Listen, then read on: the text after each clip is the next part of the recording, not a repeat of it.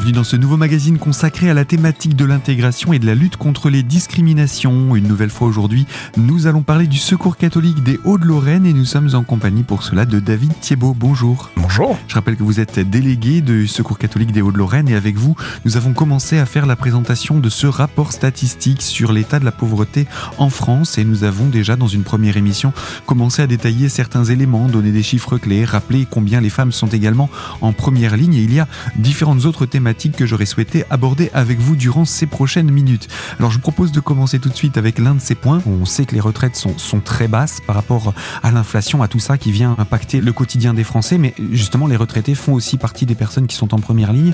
Est-ce que vous en rencontrez qui viennent, qui ont tapé à la porte du secours catholique ces derniers mois, ces dernières années? Oui, oui, ça a commencé depuis euh, quelques années, notamment avec euh, euh, au moment de la crise sanitaire, on a vu effectivement la part de retraités augmenter dans nos accueils, et notamment de retraités qui sont venus chercher de l'aide alimentaire. Euh, parce que bah voilà, je, redonne les chiffres que j'ai donnés tout à l'heure hein, avec un avec un, seuil de pauvreté qui a été euh, qui a été euh, rehaussé un petit peu avec le coût de la vie, donc avec un peu plus de 1100 euros. quand vous connaissez le niveau des pensions des donc des petites pensions, hein, notamment des gens par exemple qui ont, qui ont, une carrière incomplète ou des personnes qui ont une, une, carrière complète mais sur des bas niveaux de revenus, donc des smicards par exemple, ils se retrouvent avec des pensions de retraite qui ne dépassent même pas le seuil de pauvreté. Donc quand on sait ne serait-ce que combien ça coûte aujourd'hui de se nourrir, de se loger, etc., on voit bien que le, là aussi les courbes se croisent et on a des personnes du coup qui, euh, arrivées à la retraite, eh ben, doivent faire la queue euh, dans les distributions alimentaires parce qu'elles ne s'en sortent plus toutes seules. Donc pour certains, après avoir travaillé toute leur vie. Absolument. Hmm. Donc ça, c'est quelque chose aussi qu'il faut rappeler, je pense. Avec tout ce qu'on dit là, on fait un petit peu un état des lieux à la fin de l'année 2022 d'une situation qui n'est pas réjouissante. Hein, je pense qu'on peut résumer comme ça en deux mots. Mais le Secours catholique ne se contente pas de faire ce constat. Vous apportez aussi des, recommandations, des, orientations, des conseils. Est-ce qu'on peut dire ça comme ça? Oui, en tout cas, on a ce que, ce que nous on appelle des, sujets de plaidoyer, euh, voilà, sur lesquels on essaie pas seulement d'être dans, la revendication, mais d'être aussi dans la proposition concrète et puis si possible d'être d'être acteur. Il y a un certain nombre de sujets sur lesquels euh, euh, voilà, on, on, a du mal à être acteur parce que ça ne relève pas de notre de notre champ à nous. Mais tout à l'heure, vous euh, vous parliez de la question de, de l'hébergement. On sait aujourd'hui qu'il manque dramatiquement de places d'hébergement d'urgence. Euh, on parle de, de 20 000 places d'hébergement d'urgence. Aujourd'hui, là, à l'heure où on parle, il y a des en plein hiver, il y a des hommes, des femmes, des enfants, 20 000 qui dorment à la rue chaque nuit. Quoi. Voilà. Donc pour, pour les Lorrains, le, l'équivalent du stade Marcel Picot euh, tous les soirs, euh, voilà, qui dorment, qui dorment à la rue. Alors euh, là, on a un hiver qui pour l'instant est relativement, relativement doux, avec des pics de froid où ça devient vraiment, vraiment dramatique. Donc les places d'hébergement d'urgence. Et puis, vous parliez tout à l'heure du logement. effectivement, on, a, on a, on a une, une offre de, de, logement social, vraiment social, qui est, qui est insuffisante effectivement dans notre, dans notre pays. Après. Euh, euh, là où nous essayons d'être un peu d'être un peu contributif, d'être un peu acteur, euh, c'est sur la place en fait que l'on que l'on souhaite donner dans notre société aux personnes qui vivent euh, la précarité et la pauvreté. Euh, nous nous plaidons et nous agissons depuis des années pour que ces personnes, notamment celles qui ne sont pas en mesure, soit soit temporairement, soit malheureusement plus durablement, qui ne sont pas en mesure d'exercer un emploi, avec le niveau d'exigence qu'on peut avoir quand on est quand on est employeur, bah c'est quand même faire en sorte que ces personnes puissent trouver une place dans notre société, euh, qu'elles puissent contribuer à la vie de cette société, qu'elles puissent être utiles.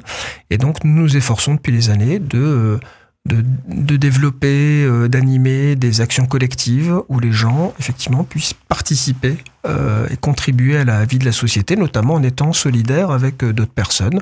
Et donc, nous accueillons comme bénévoles euh, parmi nous, c'est une grande partie des, des 55 000 bénévoles du Secours catholique en France, sont des personnes qui vivent la précarité, qui ne travaillent pas, qui ne peuvent pas travailler, mais qui pour autant ne veulent pas rester seules chez elles à attendre de, recevoir les subsides. C'est pas ça, en fait, leur demande. Elles demandent à être actrices vraiment et à contribuer. Et malheureusement, euh, et ça nous le regrettons fortement, ce à quoi elles sont de plus en plus soumises, euh, plutôt qu'à de l'encouragement à agir, euh, c'est plutôt à des discours de, stigmatisation. stigmatisation.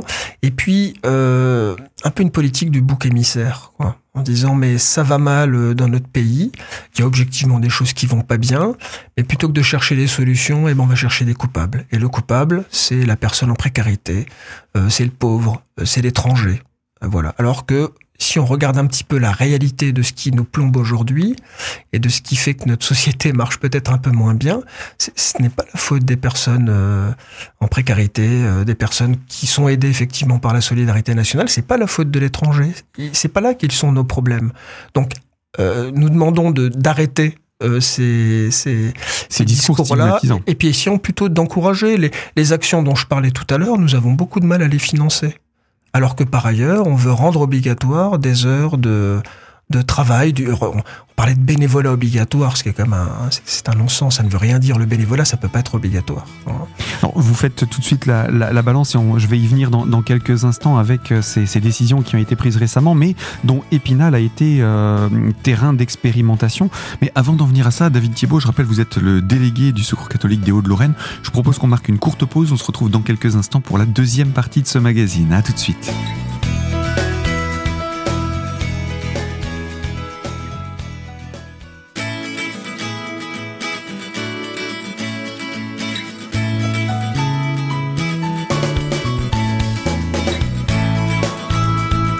Deuxième partie de ce magazine consacré à la thématique de l'intégration et de la lutte contre les discriminations.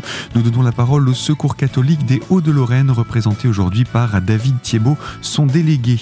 Nous sommes en train de détailler le rapport statistique sur la situation de la pauvreté en France, un rapport qui revient sur l'année 2022. Celui de l'année 2023 paraîtra en fin d'année euh, en cours.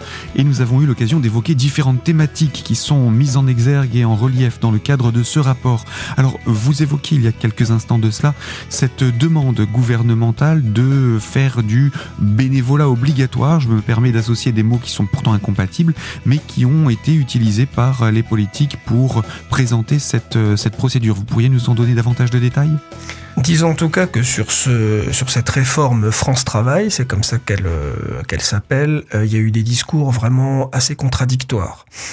Euh, parce qu'il y avait, il y avait, il y avait deux manières d'approcher, euh, d'approcher cette question. Il y avait la manière, et c'est celle que nous défendions, et que nous continuons à défendre, c'est se dire, voilà, ce que je disais avant, il y a des personnes qui ne sont pas en mesure, temporairement ou plus durablement, d'exercer un emploi, et pour le temps, ces personnes-là, spontanément d'ailleurs. Euh, elles n'ont pas envie de rester à la marge. Elles ont envie de participer à la, à la vie de la cité, comme on dit, pour faire, euh, pour faire chic. Et, euh, et elles proposent déjà spontanément, euh, pour certaines, de, de s'engager, de faire du bénévolat. Parfois, il faut les encourager parce qu'elles ne se sentent pas capables non plus de le faire. Et donc, nous, ça fait des années qu'on qu'on propose à ces gens de s'engager, euh, de s'engager à nos côtés. Il y en a beaucoup qui le font. Et ainsi, bah, certaines, euh, voilà, certaines reprennent le chemin de l'autonomie en voyant qu'on peut leur faire confiance, qu'elles ont des compétences à partager, etc. Euh, et puis d'autres, euh, on ne retrouve pas le chemin complètement de l'autonomie, restent dans des situations qui sont fragiles, mais par contre ne sont plus en marge. Voilà.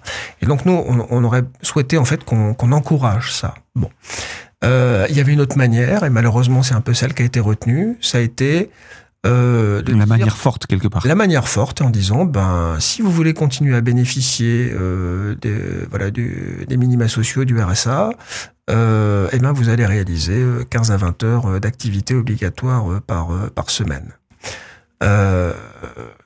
Qu'est-ce que ça induit? Qu'est-ce que ça sous-entend? Ben, ça sous-entend quand même que ce sont des gens qui se laissent porter. Et que si finalement ils en sont là où ils en sont, c'est parce qu'ils ne veulent pas s'en sortir, parce qu'ils ne veulent pas travailler. Voilà. Sauf que la réalité, alors, on ne nie pas que ça existe, et qu'évidemment, il y a des gens, et peut-être même, on peut se dire qu'il y a un nombre important de personnes qui ne veulent pas travailler.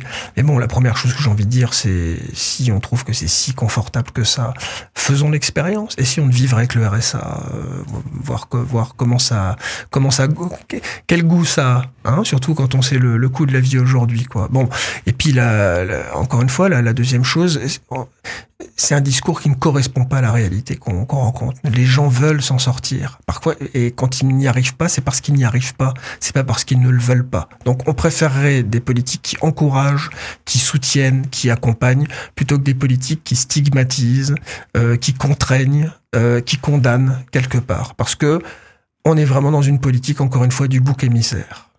Et puis ce qu'il faut rappeler, c'est que ces familles-là, qui bénéficient des, services du secours catholique, ce, n'est qu'une aide que vous apportez. Vous ne leur permettez pas de vivre, mais de survivre.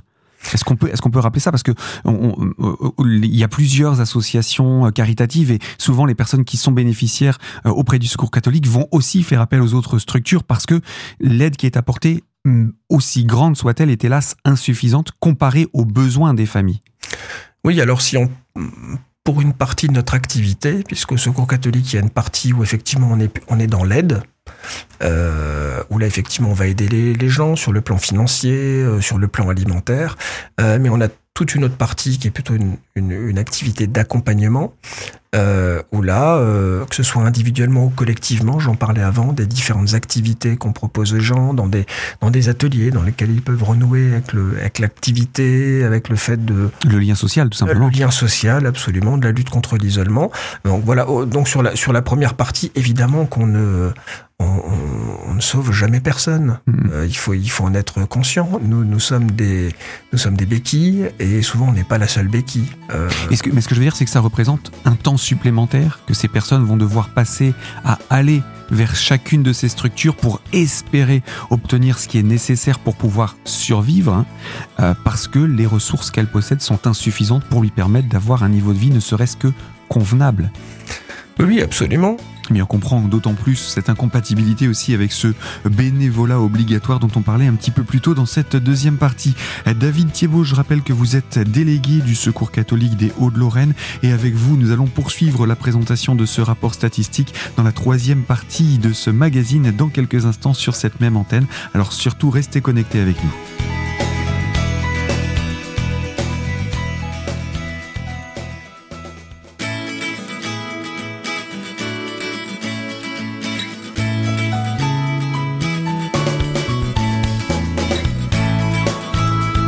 Troisième et dernière partie de ce magazine consacrée à la thématique de l'intégration et de la lutte contre les discriminations et avec le Secours catholique des Hauts-de-Lorraine dont nous accueillons le délégué David Thiebaud. Nous évoquons le rapport statistique sur l'état de la pauvreté en France et évidemment dans notre département des Vosges.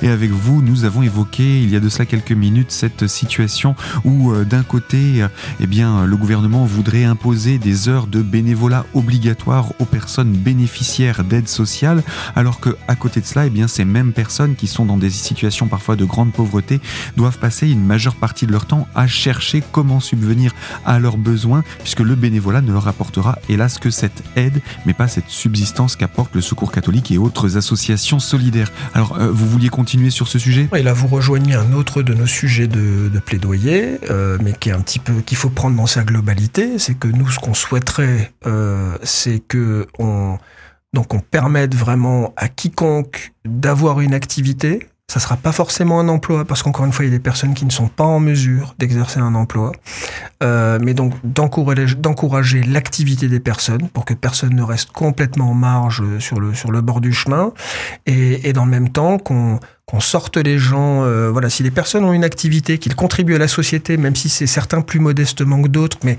comme dans n'importe quelle entreprise, il y a des gens qui, il y a des niveaux de contribution qui sont très différents. Donc faisons pareil, acceptons qu'il y ait des gens qui ont des, des niveaux de contribution différents.